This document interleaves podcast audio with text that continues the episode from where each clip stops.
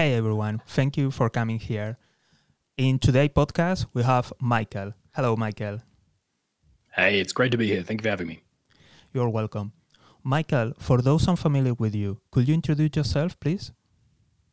So I'm Michael Hilliard. I run the Red Line podcast, um, effectively a geopolitical podcast where we have experts from the White House, CIA, Oxford, Harvard, Cambridge, uh, and they come on and effectively we unpack one big geopolitical subject each fortnight. Thank you very much. And why do you choose journalist? It's a really weird backstory, but I used to be a music journalist for a long time ago, um, and then I got into conflict journalism in a bit of a back back way, and uh, yeah, was writing defense papers and a few other bits and pieces. But generally, you know, journalism is telling stories that need to be told, and there's lots of ways to do that. Um, obviously, there's guys who are doing breaking news. There's guys who are doing, uh, you know, great work reporting from front lines. There are guys who are doing gossip news, and that's perfectly fine. Uh, but where I found lacking is kind of giving people a not just the what happening, but also the why and the if and, and what happens next is I think the big thing that's usually missing from a lot of journalism. So being able to do that and go into explaining some of these conflicts and why the world works the way it does has been really interesting to put together. How was your experience in the front line? It was all right. Um, you know, everyone's different. You spend most of your time sitting in bars, just chatting to people, making contacts. You know, um, nothing particularly. You know, it's much less glamorous than I think a lot of people think it will be. Did you choose for your passion, or it was something random? Very much a passion. You know, get into journalism to do, make money, unfortunately.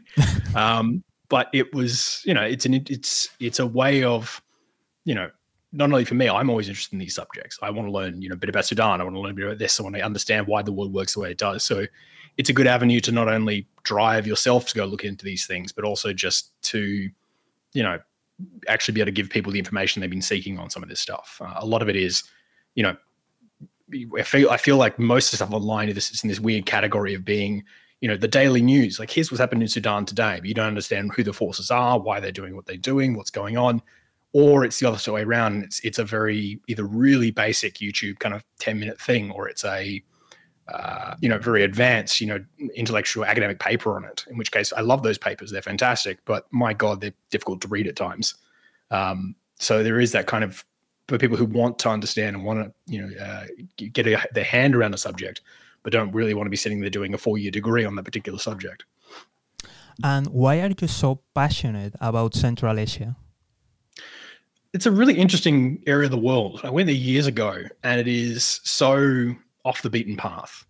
Um, you know, there is almost no one covering it. It ends up being, you know, in most mining companies or in, uh, you know, most defense guys, it is usually the Russia guy's job as a side hustle. Well, not a side hustle is not the right word, but you know, the Russia guy has to do that as well.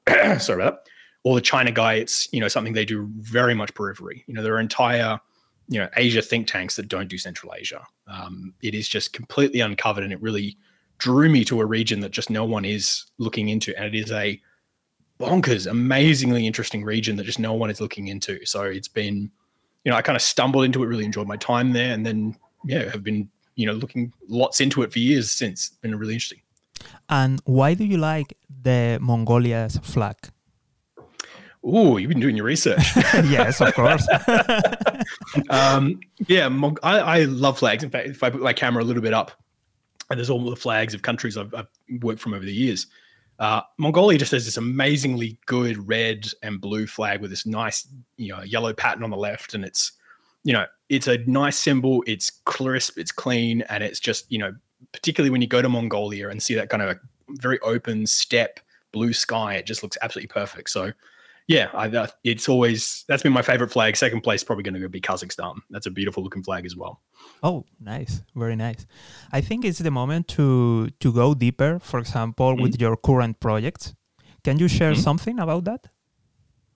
Yeah. So with uh, my work at Filabits, so uh, which project are you referring to? We're referring to the Central Asia project, correct? Uh, everything. I, I refer everything. We can start, for example, with Central Asia project. After that, we can continue with the Red Line podcast, and we can mm-hmm. continue if you feel comfortable speaking about your work with politicians. Mm. Yeah. Um, yeah, no, no, sounds good. So effectively, the Central Asia project is a joint venture between a two um, a few governments, and I won't say too much because it's all it's not fully out yet, but okay. effectively a few governments, a few organizations and think tanks rewriting the military handbooks of Central Asia. Um, this region, it is very annoying for all the Central Asia analysts out there that every other you know theater you look at has this amazing array of you know uh, military assets, military handbooks, military analysis, where the bases are, who's commanding, how the command structures work, and there's just none of that for Central Asia. Um, unfortunately, you know the Russia guys have it. No, the Central Asia guys don't. Unfortunately. So putting that together and just sort of as the you know it's been the bane of my existence for years that this hasn't been here. So when the opportunity came up to effectively be on the team to uh, put this together, it was like, yes, thank you. This has been desperately needed for the region. So the idea is to, you know, bring a bit of a handbook uh, out on what, you know, how these militaries function, how the command structures work, what they're modernizing, what they're buying, which is a really interesting time for Central Asia at the moment with obviously the fallout from the war in Ukraine. Um, but then obviously bringing a mini series with it as well as part of my sort of when I, you know, got the offer to do it, I went, look, I'm happy to do this, but I wanted to do a, a, a series with the red line on this because it's, you know, uh, academic papers are fantastic, but I think there's another ways to learn things, another ways to go deeper into things, and, and, giving people both options is probably a better way to go. Considering we've done all the research anyway, we might as well make use of it. So that's been really fascinating to work uh, on at the moment. There's just there is so much weird things in Central Asian militaries. There are you know combinations of like departments where it's like the state committee for national security is different to the national security committee which is different to the state committee for sovereign security. It just again it's it's those kind of odd and weirdness. And then all the most of the military equipment is from you know effectively the soviet union.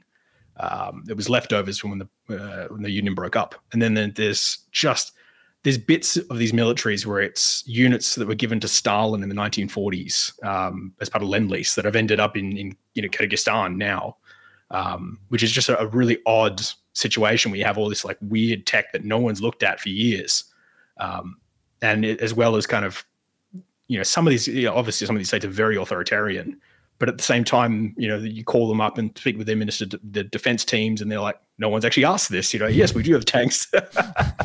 um, yeah, no, it's been a really really interesting project to put together. So I'm very excited to to put that one out.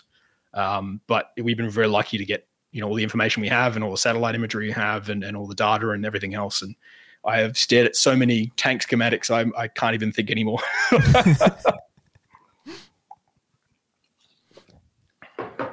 and in today's world for example we live in a seo world in a clickbait mm-hmm. world uh, where did you find the courage for start some project like the red line podcast? Originally it was going to be a side it was just going to be a fun kind of side project. That was the thing. It was a you know my my lovely wife now uh, keeps telling me that was, oh, it's going to take it's going to be four hours a week you know nothing to worry about it's not going to be a big thing. And then it kind of took off a lot faster than i thought it would and we got a bit of a team going and, and really kind of went from there so yeah it was a you know let's give it a shot see how it goes we'll do a couple of episodes uh, i know originally it was meant to be a australian politics one um, but then again, I, I was always focused on foreign politics anyway. And then when you know the Australian episodes you know, really didn't cut it, and then you know we did a couple of foreign ones, those did really well. And then from there, I was like, look, I'd prefer this to be foreign politics anyway, and we went from there. So it's been fascinating to to see that there's this appetite for people who want to learn about the you know military movements of Suriname, which I don't think even we'd thought about before we got into that, really researching the episodes like that um, yeah, getting into the real niche ones has been really, really cool to be, you know, look into subjects that frankly there's just so little out there on. And can you share with us the workflow of the uh, of the episode of the Red Line mm-hmm. podcast? I can. So it's a very long process. So effectively, and show you how the sausage is made. We go right back to the beginning of the cycle, which is effectively that my entire writing staff meets. In fact, we got our meeting tomorrow for this one uh, and decides on usually the next four episodes, three or four, depending on what time of year it is. Um, and from there, we work out, you know, what our topics are. Effectively, everyone on the staff will pitch ideas and say, "Hey, I think we should do an episode on how the UN works in this country," or "Hey, I think we should do an episode on Montenegro," or that we should do an episode on, uh, you know, whatever it is. And then effectively, we'll decide as a team on the four episodes that we really want to do um, and then start to assign things on, you know, based on quite often my time schedule if I'm traveling quite a lot. So I've got to go off to Uzbekistan for a bit or something, we might do an episode that is a little easier to record or maybe not time sensitive. You know, something like a uh, you know, the, the Tajik elections, for instance, were, were, not a surprise to anyone. So we could feel fairly confident putting that episode out, knowing that nothing was going to change. Um, you know, other episodes really timely that, you know, we have to kind of work around that.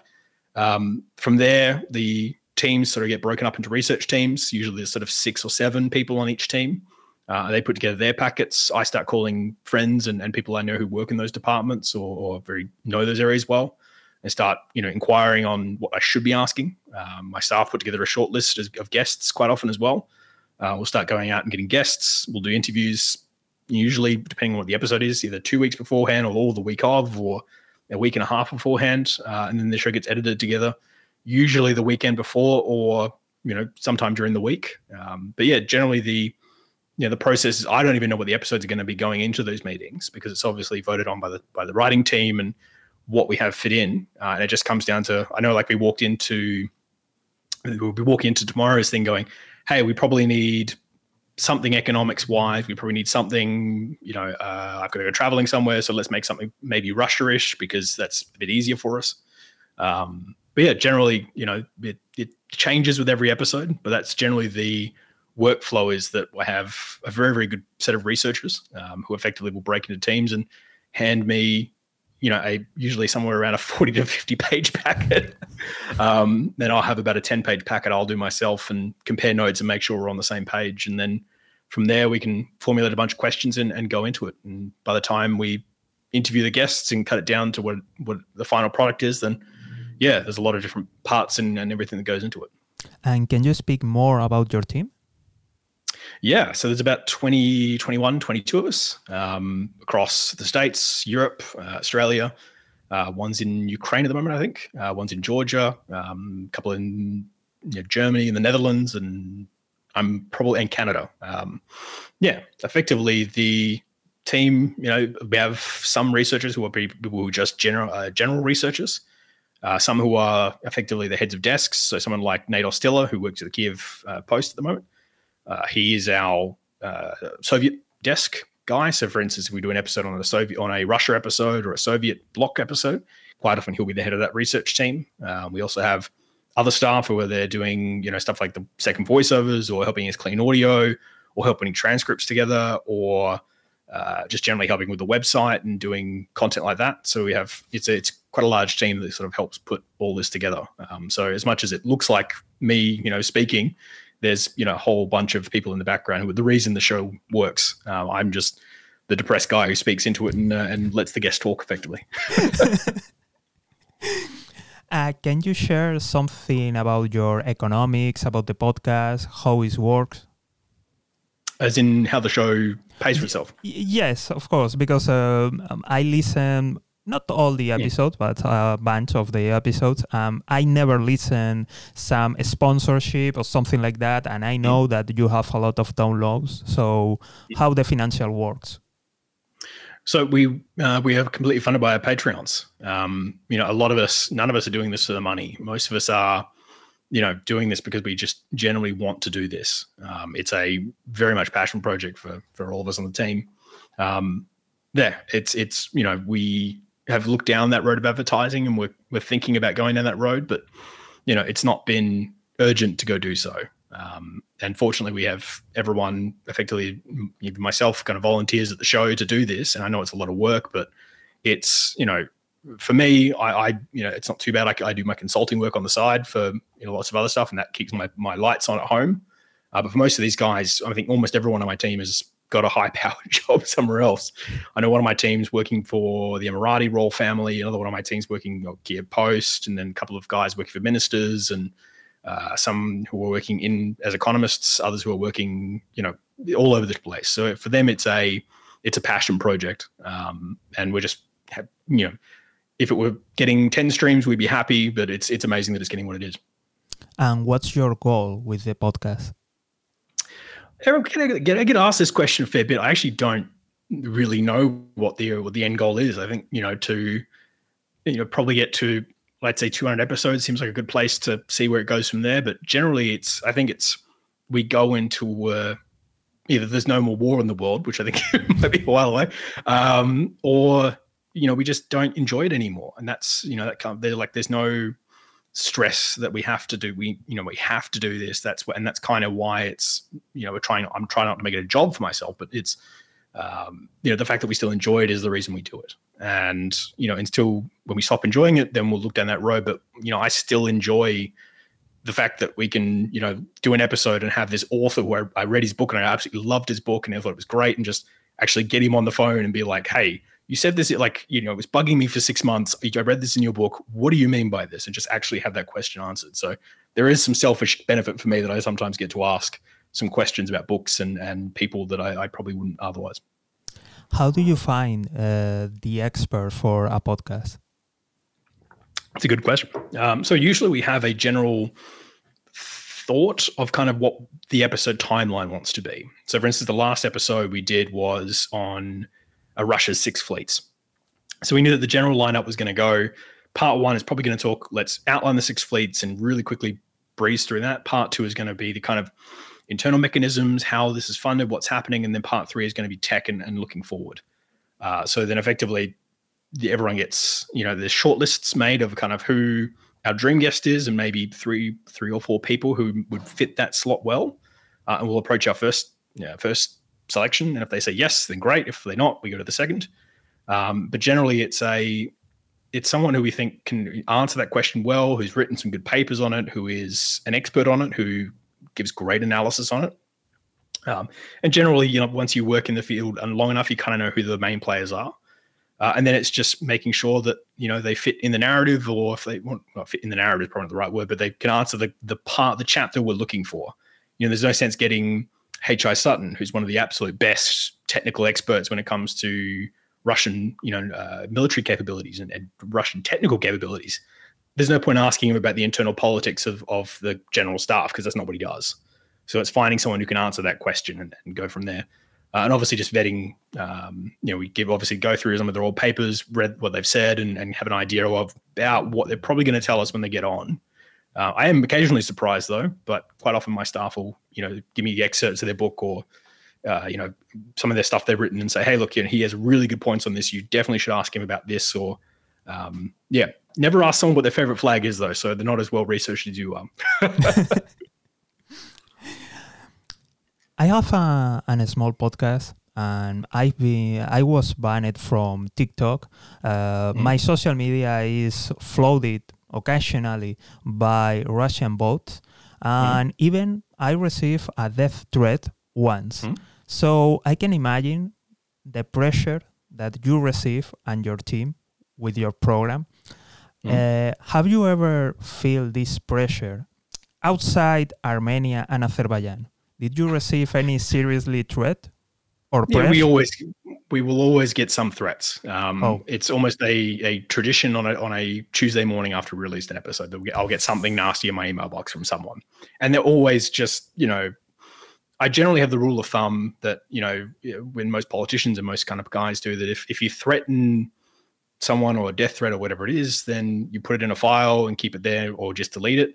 If they say your name or they say your address, then yeah, you take it seriously at that point. But generally, if someone's just spouting stuff off the internet, you know, I, I don't really feel it's worth my, you know, this is the thing. We know we get lots of emails come through uh, the website or just come through to me because my email is very public. Um, you know, and some, um, I would say, you know, 10, you know, 20, 30 to one, uh, 30 of them are really nice or genuine questions or, hey, you know, like you kind of went into this, but wonder why, like, you know, I don't understand this. And I will happily take the time for those people, you know, might take me two weeks to get the time to actually sit down and write it.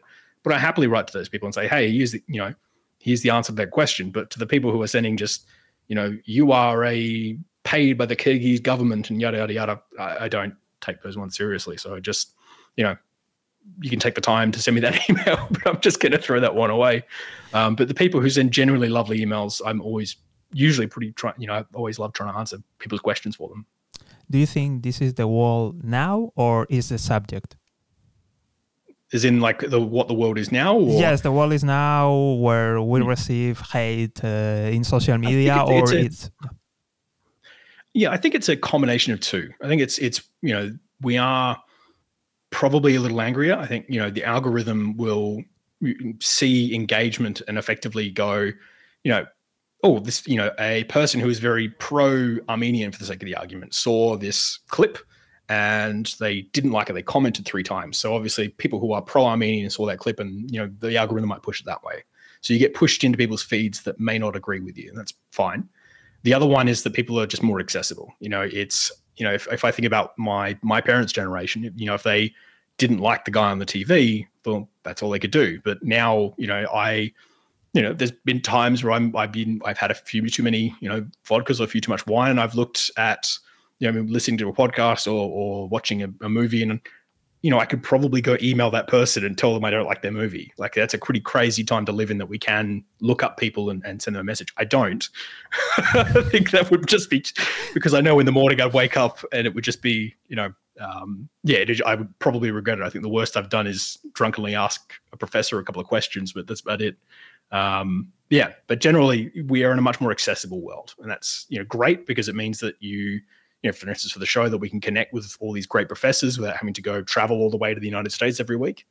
Um, but it also means that we can, you know, you, you do tend to get more crazy emails. But you know, if I get ten, if I get thirty nice emails and one nasty email, then you know, I, that's I, I still much prefer that than the opposite, which is the no one emails. And what's your opinion about uh, journalists today? I think there's a lot of great journalists out there, and I think there's great journalists, there's good journalists, and there's journalists who are, you know, unfortunately uh, pigeonholed by what they have to do. You know, a lot of these if uh, organizations you might join, and they have a you need to get out ten articles a week because that's the, the you know whatever it is that's the, the minimum. In which case, then you have to kind of go for qual, you know, quantity versus quality. And as much as you might, you know, stick your nose up at that and say that's not great, um, unfortunately, that's how you know they have to pay their bills, or it's how the newspaper has to pay their bills. You know, the unfortunate thing about this is that good journalism is very hard, it's very expensive, and it's very time consuming, and not everyone could, you know, do what we do, which is take the time to, you know, uh, do what we do, which effectively we don't usually touch things when they've just happened. You know, I, I'm usually the kind of guy that you know some people will call and say, "Oh my god, this has happened. What's going on?" I go, "Here's I can, you know, I'm not going to say anything until the dust has settled in two days. And in two days, I'll give you a really good, you know, assessment of what's going on and where it's probably going to go in six months. The trouble is that if you are a good, you know, there's this constant cat and mouse game of if you are, let's say, war breaks out or, or there's a battle or whatever it is. If you're a good journalist, you will take the time to vet it. You'll call your sources. You'll double check. You'll get on the satellite photos. You'll you know you'll make you want three sources to kind of confirm things before you go out. But by the time you've done that the guys who have no scruples who just you know the the twitter kind of just like just post it who cares? You know i have no credibility anyway. They've already made the story they got the clicks they got the money from it and they're out and gone. And by the time you post and say yep i've verified that it was correct they go that dude that was two days ago. What are you talking about? Um, and that is the trouble that you do you want to keep those journalists who are really good at their job and say, no, no, you have to verify three sources, and then all breaking news is the, is the clickbaiters, or do you accept that you know guys who are trying to who are doing breaking news are going to get things wrong every now and again, uh, and they'll you know the good ones will actually correct themselves. So quite often you'll see you know a story come out and then two hours later they'll either change the story or they'll say, hey, look, up new information's come in. My second source, you know, has finally rang me back uh, no, this is not what it is. It was this weapon, not this weapon, or whatever it was. Um, so yeah, I, I, do feel there's lots of great journalists out there. We use them all the time. We speak with them all the time. We work with them all the time. But it's a tough world knowing that you know you are competing. You know, particularly if you want to be breaking news, or you want to be on the front foot. You're competing with a whole bunch of people who just press retweet or will just make up stuff even because it's just a rumor. And those rumors might be right sometimes, but you know, it's a those kind of journalists tend not to have very long careers in journalism, whereas a good journalists will do a bit more vetting and, and research beforehand. Do you have any recommendation for a good journalist? Maybe I th- I'm thinking in an independent journalist. Uh, Thomas Mutch is amazing. He's doing great work, but again, uh, it really depends on what theatre you're looking at. You know, there are good journalists covering stuff on the you know, and this is the trouble that we also can't you know, I had this talk a little while ago and kind of went through this, but there are kind of 10,000 foot journalists and there are six foot journalists. Now, a six foot journalist is really good. He's on the ground, he's in the trench, He can tell you how what the condition of the rifles are that these guys are using. He is, but he can only see his bit of the trench. You know, he can he, two miles down, he doesn't know what's going on. The guy who's probably in Washington, he's in a think tank, he's been studying this for 20 years, he's amazingly expert at this. Yes, he is going to know who the players are, where the choke points are, what the important bits are, how the system works. But he's not going to be able to tell you what condition those rifles are in because he's sitting in Washington. And I think, you know, as much as single journalists are really good and they can do good jobs, it is really important to get a mix of those um, and make sure that one kind of complements the other. You know, you can't try and do both well, so you try and get one guy doing each, and that's usually the best way to go. Um, which is why, you know, quite a lot of the show is effectively we're getting stuff from six foot journalists, and then asking it to the ten thousand foot journalists and going, "Hey, you know, this is what we've seen on the ground. Would that match what your you know years of analysis would say, and they'd say, yes, that would match. I go, fantastic, love to see it. And can you share your political experience?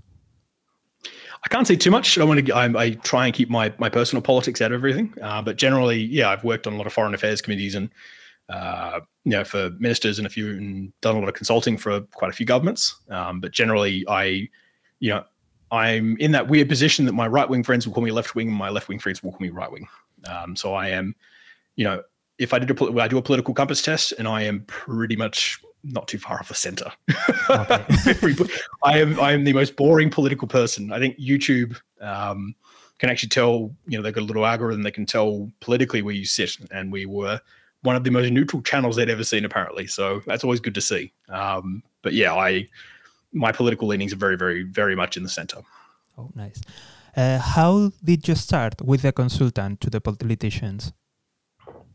well, I've, I've, been working in politics, you know, doing campaigns and and you know door knocking and doing being interested in politics for a while. But generally, if you are doing frontline stuff, and I was doing, you know, war correspondent before that, it's you know as much as again, it's that classic 10,000 six 10,000 foot six foot thing that you know you can understand what's going on in the war. And this is like as I'm going to use Ukraine as example today. What the Ukrainians will be fighting with today, that's what a six foot guy will tell you but what the Ukrainians will be fighting with in 10 months is what effectively the political guys will be able to tell you because that's how the chain works. So, you know, if you are going to be good at either one, you know, if you are working in, in, in the political space, you should know what's going on in the battlefield. You should know how this machinery works. You should know that, hey, we can give these guys a thousand artillery cannons, but unless we've got, you know, uh, you know, the spare parts and the spare little bits and pieces that you need for them, it's not going to be worth our time to do so. At the same time, you you know should be looking the opposite way around and knowing that hey, we can be winning this war, but if we burn through our ammunition and we have nothing coming down the line in six months, then how are we going to fight in six months? So yeah, effectively making you know I was working in one sphere and kind of like moonlighting the other, and then flipped over and tried to understand the other side and yeah, it's been really interesting to sort of look at them from the two very, very different perspectives.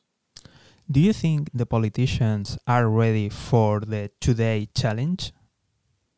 Some are. I mean, this is the trouble that you, you know, obviously every government is going to be different. You know, every political party is going to be different. Everyone has different systems. Some of them are really, really clever. Uh, but unfortunately, if the party goes one way, particularly in the United States, where, you know, as a classic example, you can get primaries. You know, most uh, districts in the United States are, you know, not competitive. Uh, out of let's say, you know, the 325 if memory uh, guys in the House of Reps, you know, maybe, you know, let's call it about 50, 60 about competitive seats. The rest are primaries. You know, which means that effectively, if let's say you are a Republican politician and you go, hey, I want to go, you know, run, you know, I, I think the wall is a bad idea.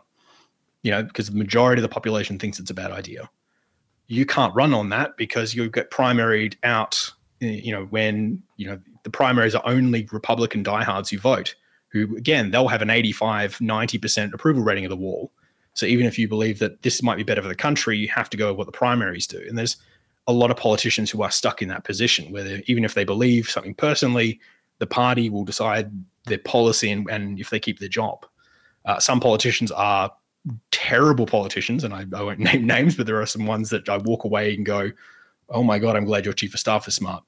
Um, but you know, it, I this is the trouble that I, you know that my dad used to do this to me all the time as an angry teen. I would go, "The system sucks. We need to change things." He goes, "Cool. What do you replace it with?" And I go, damn it. And that's the trouble. I, and this is the the real trouble with a lot of this is, you know, I find even today a lot of politicians do this exact thing. They go, "This kitchen sucks. Let's bash it. Let's make a new one. Let's break the kitchen down." And they'll smash the kitchen, and then they'll go, "Well, it's too hard to rebuild," and they'll walk away.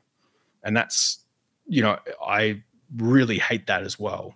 You know, so the system definitely needs to change, but it's also hard to, you know, fall. Like I also don't try not to fall for that rhetoric of like, let's tear everything down, and I'm not going to tell you what we replace it with. So you know, we are some in ways moving in the right direction, a lot of ways moving in the wrong direction. Uh, um, but I don't think I'm smart enough to figure out the best way to fix it. Um, some things work, some things don't. But what we can do, like as citizens? Mm-hmm. Again, your politicians, your MPs, you can write to them, you can uh, lobby, you can effectively, you know, if a lot of the people don't realize that your congressman or your MP or whatever it is, you know, he may not answer your call um, when you call his office. But if you, let's say, walk up to a door knock or a campaign event, he'll have to answer your questions. Um, that's a fun one.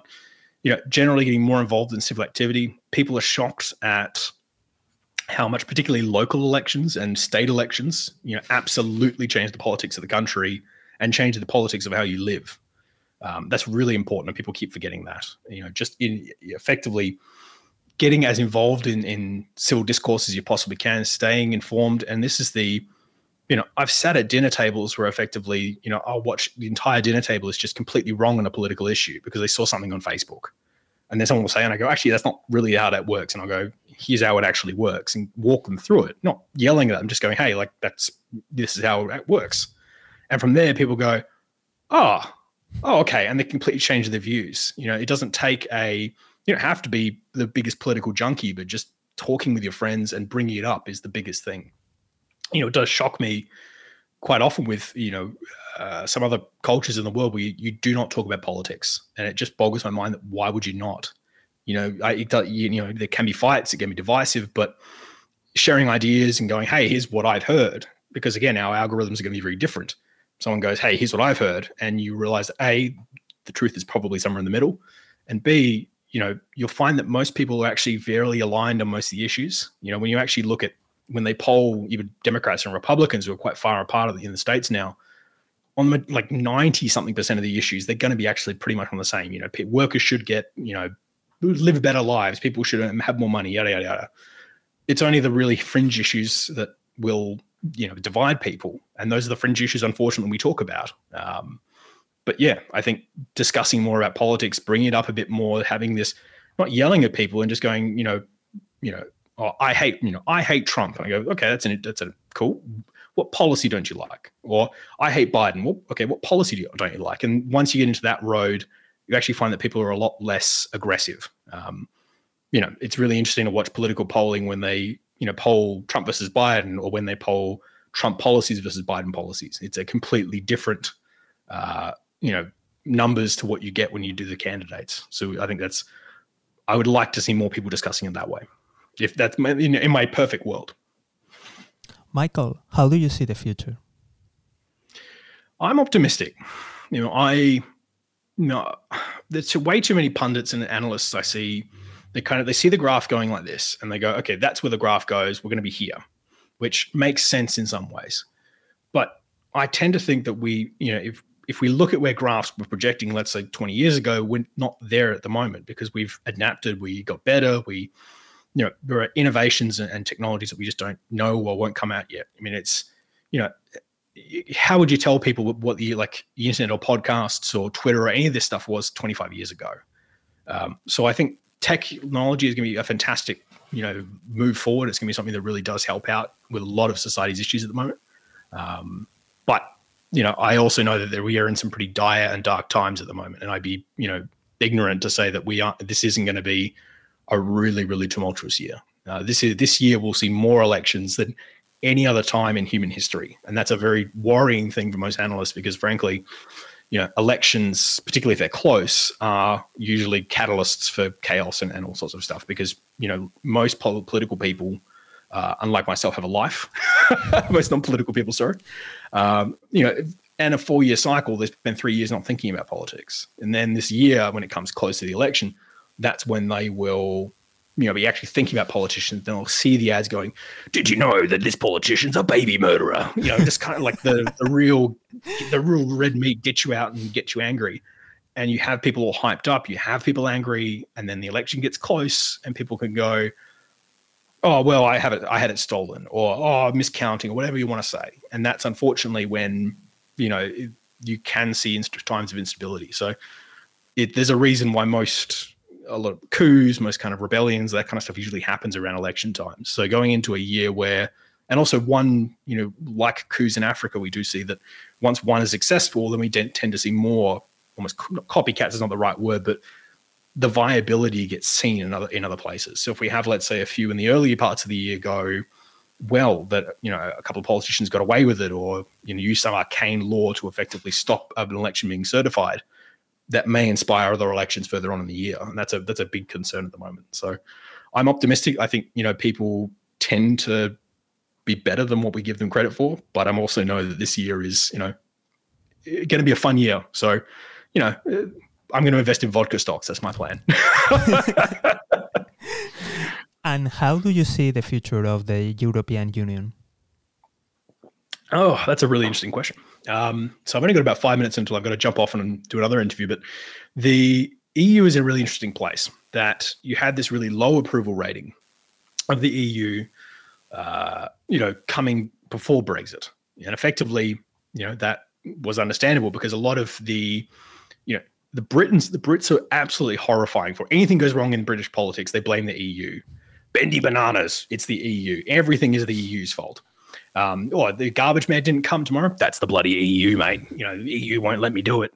There are open politicians who are saying, like, I would love to help, but Brussels. and because Brussels is such a convoluted system of everything, it makes it really no one can actually really be pointed to. It's not, you know, when something goes wrong in British politics, you point to Rishi Sunak and go, that guy. Whereas the EU, like most people don't understand how the EU works so what happened is the Brits just blame the EU for everything. Then when they left the EU, the economy has done quite badly since. It's not, you know, it's in a pretty dire spot at the moment. That's, you know, there was a bit of a maybe we should leave the EU coming out of parts of France and parts of uh, Italy as well, and Greece. And a lot of those guys are looking at Britain and going, no, thank you. Um, if Britain does do really well, let's say that, you know, we believe some of the rhetoric that came out and Britain comes out of this and becomes even stronger five years on, maybe like uh, it's, it's a big ask. You know, we are now what the EU referendum was 2016 and we're now, oh my God, 2024. Um, you know, we're eight years in and the, we still haven't seen that bump up in the British, um, British economy. So, you know, the EU, the, the Brexit referendum has not been the grand success that many thought it would be. So I think that's scared a lot of people away from getting out of the EU. Um, it definitely has its problems. I, I, wouldn't be surprised to see if, you know, we go into another bit of an economic crash that we might see more, you know, right wing politicians, or right wing parties come in and strip some of the powers from the EU. But generally, you know, a lot of these countries do far better off via trade and, and tariffs and everything else than not. And if you want to be, you know, if everyone wants to jump out of the boat, different story. But if you are you know one country jumping out of the EU, then all the EU has an incentive to punish you. Uh, and unfortunately, if they're going to go down that road, now you're fighting a very large trading bloc. So at this point, I see it probably saying where it is at the moment, if not maybe getting a bit bit stronger. But you know, we are seeing a bit of a, a shift to the right in European politics. So again, I think it all depends on probably the next French election will be the one I'd be watching. Um, but at the same time, the French, you know, if you're the one driving the car, why complain about the driving? Thank you so much, Michael. And the last question can you share your future projects, please? So I have quite a lot of uh, stuff going on at the moment. So Red Lines obviously doing its thing. We've got um, new episodes coming out every fortnight, and then the next one's on uh, the Indian economy. Um, we've got the Central Asia project coming up, which is great. Um, we've got I've got our sister show, Context Matters, which is effectively almost Red Line episodes, like with nice Vox style animation, with the uh, nice animation. You know, it, it, just condensed into that kind of 15 minute package so people can, you know, they don't have to listen to a depressing economics monologue for an hour and a half from me. Um, you know, uh, yeah, those are the sort of big three things I'm working on at the moment. So, which is really, which is, you know, so I am just living on Excel at the moment. okay, so Michael, thank you very much for coming here. And if you are listening, remember, subscribe, follow us, and good luck. See you soon. Thank you so much. It's been an absolute pleasure.